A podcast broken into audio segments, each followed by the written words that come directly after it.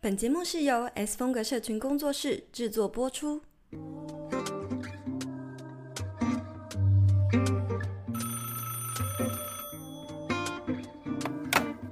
，Hello，听得到吗？有声音吗？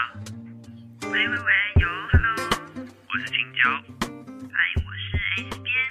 欢迎回到 Hit Me Up 下班打给我第七十四集。这一集呢，我们要聊聊到底为什么经营社群，好多人都想急着成功呢？数字一直都是许多人焦虑的来源，而时间跟年龄呢，更是在数字这个议题上困住了多数的当代人类。从以前信件往来需要等上好几天，到现在拿起手机就能够在几秒内联络上对方。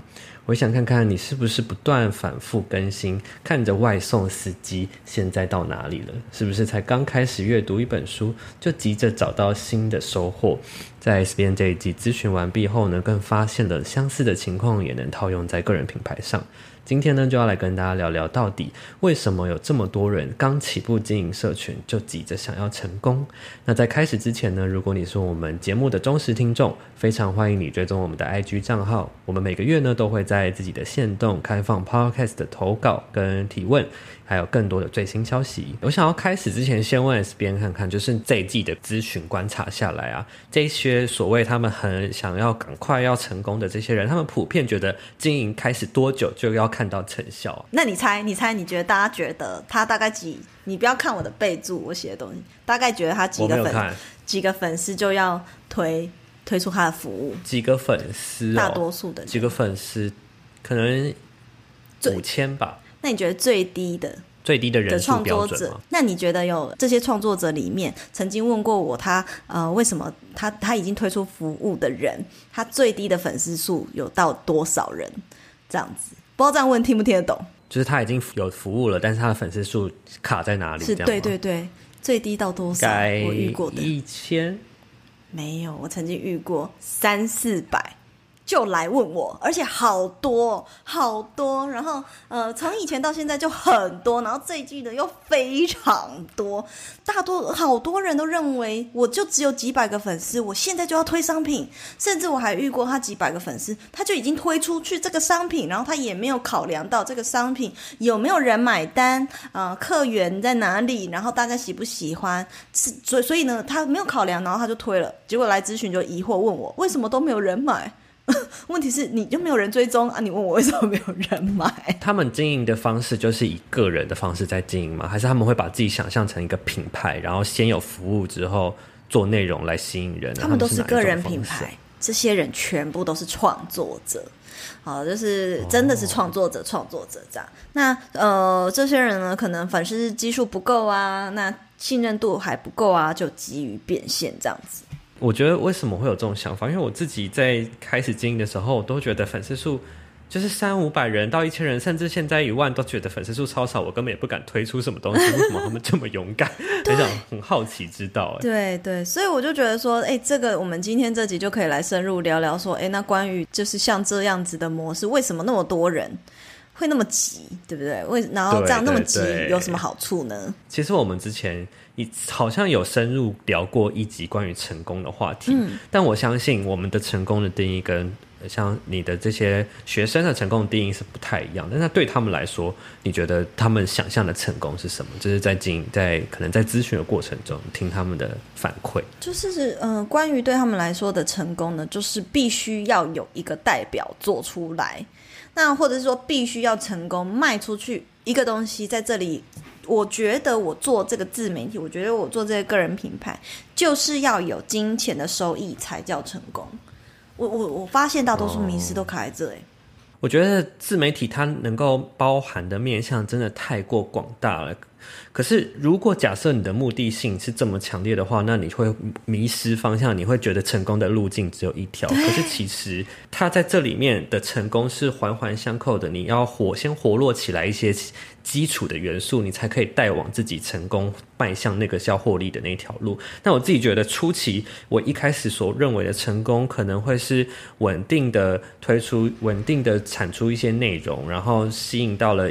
固定忠实的粉丝铁粉，然后成为我创造出了自己的社群生态，然后这是我觉得一开始会有的认为的成功吧，嗯嗯、而且持续的经营啊，然后稳定的呃跟他们持续的互动，然后持续的加热我们之间的感情的话，我觉得是一个成功的感样貌。我觉得是大家啊就要去看你想要的成功是昙花一现还是长青的成功，你想要一直以来都是哎。默默的经营，慢慢的一步，然后让你整个人就是一个成功的人，你散发成功的讯讯息，呃，讯息，或是散发成功的气息的人，还是你要成为，诶，只是有一个东西做得很成功的人？我觉得这不太一样，诶。因为就像青椒刚刚讲的，你你把你自己经营好，然后在社群上慢慢累积声量，获得粉丝的信赖、信任，然后培养感情。那你在各方面呢，生活过得很好，你在内容上做得很好，你线动做得很好，然后突然有了一些机会，你每一样东西都做得很好，慢慢的去把它堆叠起来，这样子慢慢堆叠的成功呢，你你的人就像气质，它不是一天两天的事情。成功也有一种成功的气质，它也是培养起来的。那你如果要追求的那种成功是那种量化、可量化的，它就是这件事情结束之后，你就会很空虚。我还要再做一次，我还要再追求一个这样子爆红的东西，我还要再卖、再卖、再卖。你会迷失在那个数字，哦、你懂我想要表达的吗？对呀、啊，会会会，嗯。怎样的陷入一个陷陷入一个你刚刚在描述的那个状态，你都停滞，我都不知道。哎、欸，现在是那个网络那个吗？网络卡住了，发生什么事情啊？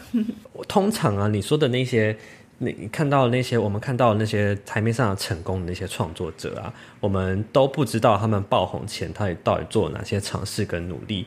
比如说，有些人可能是他本来就已经在这一块内容深耕很久了，然后他是现在才。把他自己的经验整理到社群上，然后他的社群上的东西很快就被人家看到，被人家吸收，被人家喜欢。那你会觉得他是诶，怎么一下子出来经营就马上爆红，然后马上就顺势的推出自己的服务，又大卖。大、嗯、大家可能会觉得说，我们为什么他们就这么成功，为什么我们就做不到？可其实我们不知道是他们背后可能底蕴已经累积了很多，才有办法让他们快速的去积累出，或是积累出这些成就。那你这边通常是建议我们要如何创作？就创作者本身要去如何看待经营社群这条路呢？它本身是不是就是一个需要长期抗战的一条、嗯、一条道路？这样。我想要跟先回应 Echo 你刚刚前面分享的那一段，我觉得我们可以分享我们两个各自的故事。哎，其实像青椒，你也可以分享你其实本你不是只有做这一次自媒体。欸，对，我经营了很多很多次，经营过各种类型的账号，经营过摄影账号，经营过插插画账号，经营过穿搭账号，多然后是。对，我是一直在摸索，然后每一个账号它实际上要怎么样操作，我就是觉得都是不太一样的。然后你应该要怎么样去做内容，也都是不太一样。然后也是经过这么多尝试，才真的找到属于自己的一个比较明确的定位。然后，对，是自己舒服的，但是又是市场需。就是有一个空缺的那一块道路这样子。嗯、那你们前面那些账号到爆红的程度吗？或者是说也还是也是累经历过一些呃非常低潮的时期过？摄影账的时候有也有破万啊，然后。可是那个破万，我觉得是因为摄影帐它本身吸引来的人，你你其实它的轮廓是很难描绘的，因为大家看到一些照片，而且我那时候拍的是，是觉得美照而已。对，就是可能一些比较日系的照片，又是当初比较主流的，所以吸引来的人你根本不知道他到底是哪一国人。你在你从后台看的时候，他就是。很混杂，所以你没有办法跟他深刻的互动，没有办法跟他交流，所以那一些账号，就算粉丝数基数虽然是不小，但是你很难跟他们产生真实的交流跟，没有粘着度。对，跟现跟现在现阶段是完全不一样的，所以还是有还是有差距的这样子。那就我自己个人来讲啊，我在经营个人品牌，其实也上号也很多人就是问我说，为什么你那么快就成功？然后。我我通常当然会先反问大家问题，就说，那你觉得什么是成功？好，那我们跳过这一题不回答。我我想要回应的是说，大家看到的都是我那哦，三个月很快就破万，或者是说我很快就推出了一个线上课程啊，在一个月内就推出一个线上课程，或者是我很快才经营没多久我就推出我的顾问服务，大家都觉得我很快就做到这些事情，而且都还做得很不错。就是会有人觉得，为什么你那么快就做到了？这个为什么？你可能会觉得是一个幸运吗？还是什么？可是没有人去了解我的。背景，如果你了解过我的背景或看过你值得更好的梦想，那你就会知道说，这些商业思维它它是好经年累月的累积起来，而不是每不是我突然离职我就知道我要怎么创业，不是的啊，那是我过往的工作经验，还有各种为什么我来了各式各样的创作者，我都可以 handle。你看线上很多人要做咨询，可是有坚持到现在的人也没几个，最后还不是剩剩我一个孤零零的在做，就是我一个在做个人品。品牌咨询，为什么呢？我觉得也是因为过往的实战经验，这些实战经验已经内化到我看到什么样的人，我马上对话几句，我可能就知道他的问题是什么。所以，呃，这些事情是经年累月的累积，我也不敢说我累积了多少年。那我的行销经验呢？如果换算起来的话，也是十几年的工作经验了。那所以，呃，你看到一个人，他现在一瞬间。做起了一个事业，他很有可能背后是十几年的功夫，就是很像人家说什么台下什么台上一分钟，台下十年功，没错。对对对，那如果说你说要建议创作者的话，我会觉得这世界上就是没有任何事业是一蹴可及的啊。而且我还会觉得说，你为什么会追求要快点成功？你为什么会追？如果你真心看待这个事业，你为什么会要那么急着要推出这个东西，把它搞死？你若是真心把经嗯经营自媒体把它看待成一个事业，你不会着急的要开张，你就像是开一间店，你会等到万事俱备，你才会开始有一个开幕，而且你还会试营运，然后才正式推出你所有要卖的东西。那所以要具备什么呢？要具备人一间现实的店好了，不是虚拟的网络事业。你会需要人流，你会需要在地的连接，那就人流就是流量、粉丝数，在地连接就是与这些跟追踪你的人，呃，跟你常常接触的人有情感的连接。你会需要有商品，你会有需要好看的陈列，你会需要整理出菜单，也就是所谓的方案。你会要有人力，你会要有流程，你一定要有这些基本的配备，你才敢上战场。对啊，所以你有没有发现，很多人还没准备好就要上战场？我不知道大家会不会有这个想法，可能因为我自己，我家里有开过店，有做过生意，对，所以其实我可以很好的去看，我我其实是可以用一个比较设身处地的角度去看说，说哦，经营一家店需要有哪些成本，需要哪些准备，前期要做哪些事情，然后这每一天的营运当中有哪些成本一直在耗损，但是但是在网络世界上，大家是看不到这个成本的。就是我只能看得到他 IG 上的成果，我看不到他背后的这些东西，所以就会想把它过度的简化，就不会像看到一间实体店面一样，知道他是非常辛苦，或者他后面做了非常多努力。嗯、所以好像确实是因为这件事情，如果你拿呃现实的一间实体店面来比拟的话，我觉得就很好理解。是不是？而且我觉得你一开始开头讲了一个比喻，我觉得超对。就是你说现在因为素食时代，所以人每个人都很急嘛。然后就像我们订一个 Uber，就一直一天到晚一直在看那个司机来了没？到哪里了？怎么还没到？对，那就很像我们在经营自媒体，你一天到晚一直打开你的社群看有没有人追踪，有没有人追踪，有没有人按赞，有没有人按赞一样。那到底在急什么呢？你如果真的很想要吃到一顿非常好的菜，你会愿意耐心等待这个厨师好好对待你的这一盘菜？出社会后的几年，发现身边越来越多朋友被工作绑架，下班后呢，也只能瘫软在沙发上。这到底是什么巫术啊？其实呢，过去几年我也是一个被工作埋没的人，忙碌到无法享受生活，甚至空有物质无法好好体验。这也就是为什么我毅然决然创立自己的个人品牌，找回生活的主控权，甚至呢，开创自己理想的事业。你值得更好的梦想这本书呢，就是我经历了这些故事之后总结出的人生圣经。现在就立刻到博客来、成品各大数据订起来吧。好，那所以呢，我觉得啊，急也没有用，长期呢一定会有一些隐忧。青椒，你觉得有可能会有什么隐忧呢？换我 Q 你以为你以为你可以喝水，然后在旁边休息是不是？我忍不住觉得太荒谬了，笑死我！居然被 痛康了。因为我就看你一定是会等我要讲，我就偏偏我先让你讲，讲完我再补充这样子。太好笑了，你笑到脸红哎、欸！没料到有这个发展，就是刚刚 S 边说，就是如果我们在社群上面急着想要成功，急着想要获利，急着想要变现，会有什么隐忧嘛？其实我觉得这隐忧是是非常可见的，就是你会不知道你的。你你首先，你根本没有跟你的真实的这些受众好好互动，你不知道。你虽然脑中可能有一个基础的描绘的轮廓，但是它终究是跟现实是有差距的。你没有跟跟他们有一个来往的话，你推出的服务很可能其实是打不中他们的，或者是打到了另外的一群人。所以前期你是不是能够跟你的真实的市场做一个良好的来往互动？我觉得是就是是一个很重要的事情，不然你可能推出的或推出的服务。你整理了半天，你规划了半天的出来东西是打不出去的，这是第一个。然后第再来呢，我觉得如果你急着想要变现的话，就是你可能会没有办法好好的去分配你在社群上面经营的内容，跟你你推出服务的这个比例，就是你要怎么样去让他们信任你，然后要怎么样让他们从相信你，从你的内容里面觉得你的服务是。是确实能够帮助他们，确实这也是要时间去堆叠的。你可能没有在前期的时间没有做好这件事情，就是我突然被问到这个问题的时候想出来的两个东西。那我相信这边还有很多的，对对，这边还有好啊，还有要补充的话就可以来帮我们跟大家说的更完整一点。有啦 有啦，你临场反应非常的好啊，而且给你几把魂，而且有讲到我没有想过的点，对时间分配的确也是一个。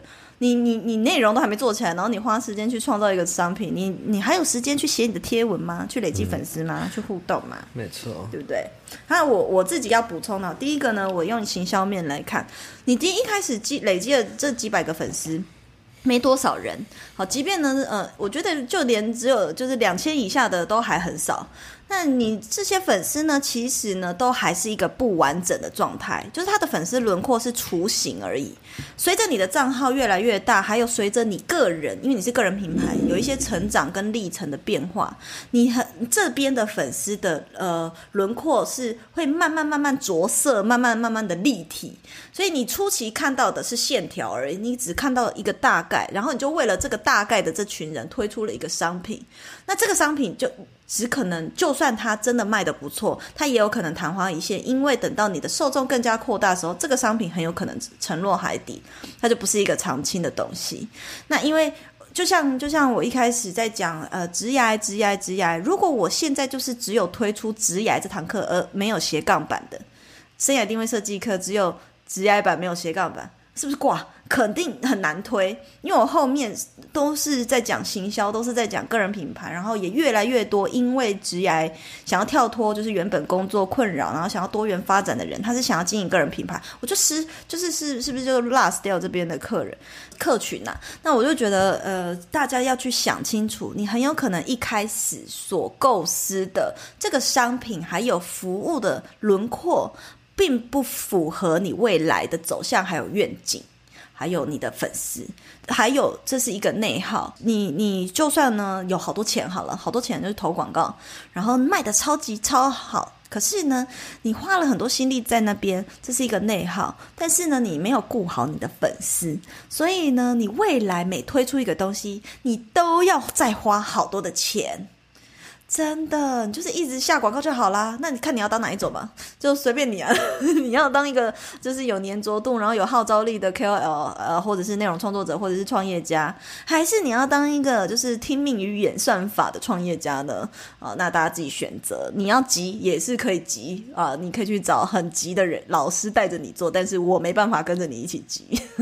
刚刚有一个最重要的点就是你的粉丝轮廓，而且这是不是有一点像我？我想到一点，想要跟 S 编讨论。是你是不是有办法推，也是推出一个小的东西，让你的轮粉丝轮廓，对对对，让粉丝轮廓更加具体，是有办法这样做的吗？还是你只能靠不断的经营内容？呃，你一开始推那 MVP 产品也没什么鸟用啊，因为这些人根本没有参考价值可言呢、啊。他还是这么小的一个受众诶，那你你要你要对的是未来的那几万粉丝，所以你用这么小的受众的基数或者是样本去推估未来那几万粉丝会喜欢什么，不合逻辑。哦，差距太大，对对，差距太大。就算是 MVP 产品的话，可能基数还是要破万之后再来去推会比较好。没错，所以我是会觉得哈，大家呢在经营的时候，你任何的事业都要有前中后期短、中、长期的策略。短期的策略就是先把我们的呃店面、我们的餐厅装潢好，门面弄好，食谱做好，规划好，然后呢，呃，请到一个很棒的厨师，然后把你的这个厨艺呢，就是训练好，你的内容做好了，你的客人、粉丝不认识你的人，经过这家店才会有兴趣，才会想要进来吃吃看。好，那如如果你一直里面都是破破烂烂的，然后都没有整修，然后菜单也没规划好啊，一直一直随便经营，然后呢，你一直打广告，一直发传单，人家看了吃了一次就想吐，也不会一直来回，也不会想要回购，你懂我意思吗？没错，这就是就是道理啊。所以你前期是先把你的内自己顾好，中期才在想扩散，你内部整顿好，再来想外部扩散。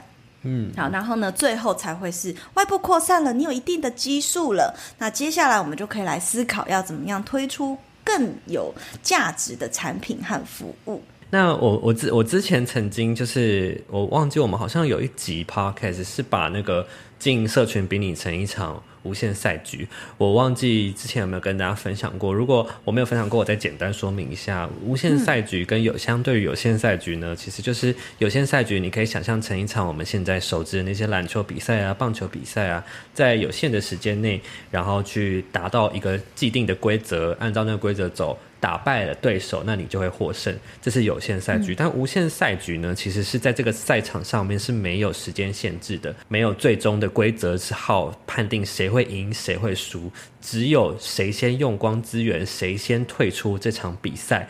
只有这样去分的，所以在经营社群上，我们也可以同样这样去思考：说经营社群它是一场无限赛局，我没有办法去打败谁，然后靠什么样的规则去达到第一名，只能够你持续努力，不断的经营下去，在这场在这个战场上面持续的生存才是最重要的。那如果是以这样子去思考的话，我们各自又是如何？我我跟 S 编你，我们两个各自是如何为自己增添动力，让自己持续在这个战场上面可能生存或是游玩下去的呢？如果你把这场游戏想象成无限赛局而不是有限赛局的话，你势必要为自己找到持续不断坚持下去的动力，而不是那些成就感来自于说哦，我要打败这个对手，我要打败那个竞争对手，我要突破什么关卡来，就是来赢得这场比赛。不是你，如果你用这样子的思维去玩这个游戏的话，在这个经营社群的话，你可能会陷入一些比较，就是你可能会经营的不快乐，或者是说让自己跟自己的本来应该可以一起让这个社群上更好的这群创作者或者是你的伙伴们，变成很像恶性竞争，然后一定要把这个生态搞烂，你才会觉得。自己变强了这种感觉，但对我来说呢，我我我在自己我在经营的同时的时候，我就会发现，其实我蛮常看到，因为我后期是比较常在做一些 IG 视觉分享嘛，其实我很常看到一些创作者在分享经营限动怎么样排版啊，或者是说我可以看到一些新兴的品牌在做一些规划，是推出一些服务，帮助大家在 IG 限动编辑上面更好。其实我都是我都觉得。就是这都是我可能也想过的事情，我也想做的事情，但我都觉得大家让这群这个生态活络起来，变得有一个好处是，更多人可能可以看见这个在乎这件事，对，更多人一起来。讨论，比如说 IG 的视觉怎么做，会有更多人有兴趣。那同时，我们的粉丝基数就会变得更扩大。同样，都是对这个话题都感兴趣的人，就会变得越来越大，越来越大。所以，我自对我自己来说，增加增增添动力的方式，就是可能会去学尝试学习，去欣赏每个人在针对同一块议题的不同的见解跟看法，然后看有什么东西可以自己帮助到自己，同时自己也能够获得收获的，然后。把这个付出变成是一个收获的感觉，然后另外一点呢，就是让自己增添动力的方式，可能也就是吸收或是去感谢你粉丝对你自己的反馈吧。对，这一点我，我们昨天读书会聊到的。对对对，这一点我也觉得是很重要的，因为我觉得经营社群就是这样，你同时你前面都是会一定会有一个愿景，你希望帮助谁做到什么事情，希望帮助哪一些受众解决哪些问题。我觉得这件事情就是跟经营、跟创立一个品牌是一样意思，所以你一定要搞清楚这一点，你才你的经营才有意义嘛。所以如果你能搞清楚这一点之后，你都会，你往后做的每一件事情，你都可以知道你是在帮助哪一块事情，帮助在哪一个愿景在显化，或是在具现化当中。那只要你朝向这个方向前进，或者是你获得你粉丝的具体的反馈的话，我觉得都是增添动力的一种方式。没错，哎，你把我要讲的都讲完了。我知道，我觉得，谢谢 我觉得大概就是这样点。所以其实就是想让大家去思考说，经营社群啊，很多人都想要急着成功，但其实成功的定义有很多种。但前提是你，你如果你有你自己的愿景跟目标的话，比较不会被那些数字化、量化的东西给绑架。就是我想补充，愿景其实都是我一直都在强调给创作者的。但是我想要补充，就是关于比较心理层面的。刚刚你讲到一个很好嘛，因为它是无限赛局，所以你待在这场上才是最重要的。对，所以不是你获得、你赢了什么，或是你赚到多少钱才是最重要，是你有没有在、你站、你敢站在这个市场站多久。我前阵子呢，就在那个现实动态在讲“坚持”这两个字，就是。我就发现很多人是没有办法好好坚持做好，连一件小事都做不好，就是小事情他都没有办法坚持。然后或者是说自己忽略了一件事情，他就悠忽，就是啊，反正今天已经没有发贴文了，算了算了，那我明天也不发了啊，今天也错过，那下礼拜再发。他就你就是放过你自己，你一直不断放过你自己，你没有坚持，你要坚持到什么程度？你除非有更人生有更重要的事情，那我就觉得算了。可是如果你觉得你此时此刻最重要的事情是经营社群，那你有没有真的很认真对待这件事？那如果说是我的话，我现阶段其实最重要的是把工作室顾好。那我能不能够把每一件小事都做得很好？那这就是另外一回事。嗯，所以呢，怎么持续待在场上最重要？好了，好像在骂人，我还是要讲一些鼓励的话。就是其实你有没有赚到那些钱不重要，而是你在每一次的尝试、每一次的坚持之中，回过头看见自己的进步。那那才是一个真实的动力，因为即便你没你好像看不到愿景，愿景很远，它在五年、十年后，但是呢，你比昨天更进步，你比上个礼拜更进步，你比上一次的做做的东西学到更多，你是马上就可以看到的。所以我觉得这才是一个我我我最一开始呢最最有趣的动力，因为我把经营社群当做一场大型的社会实验，然后我把它当做游戏在玩。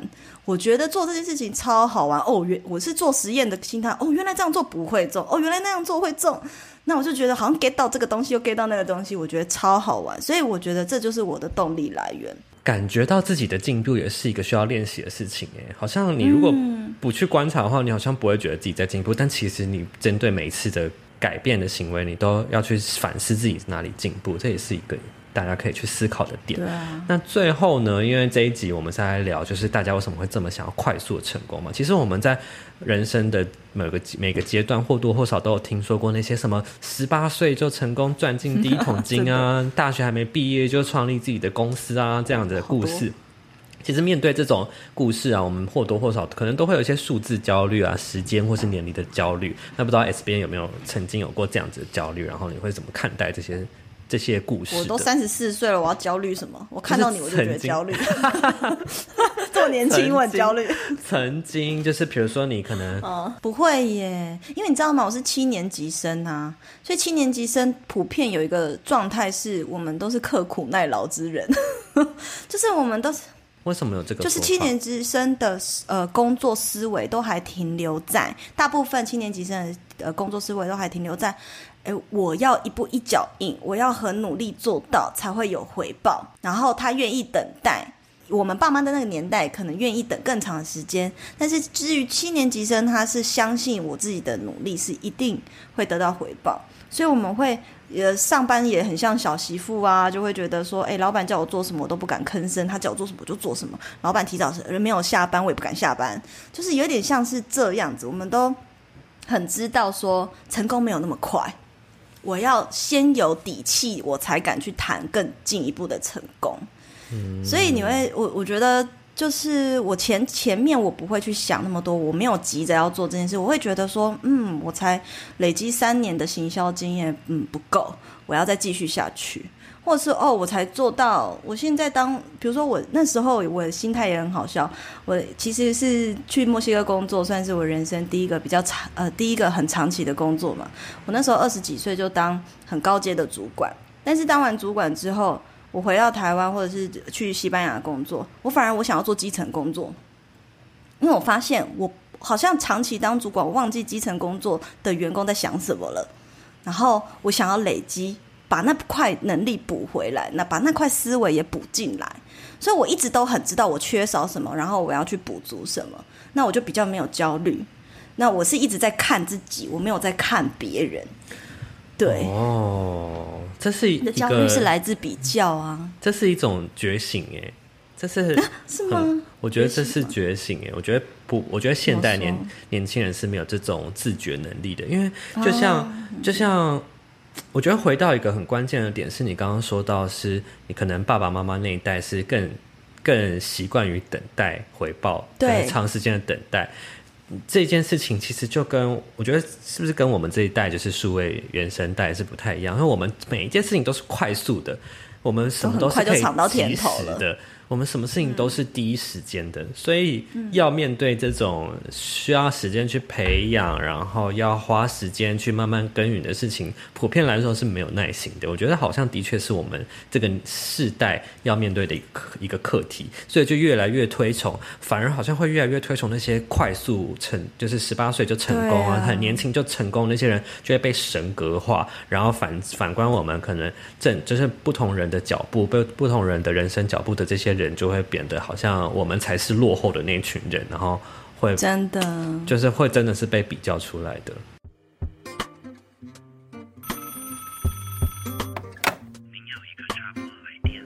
好了，那这一集聊了很多，不是啊？那我要反问你，我要反问你，哦、那你有这个数字焦虑吗？或是年龄焦虑吗？跟你同才同岁数的人那么快成功，那你自己？哎、欸，其实这跟我们下一集要聊是不是也有一点像？下一集聊什么？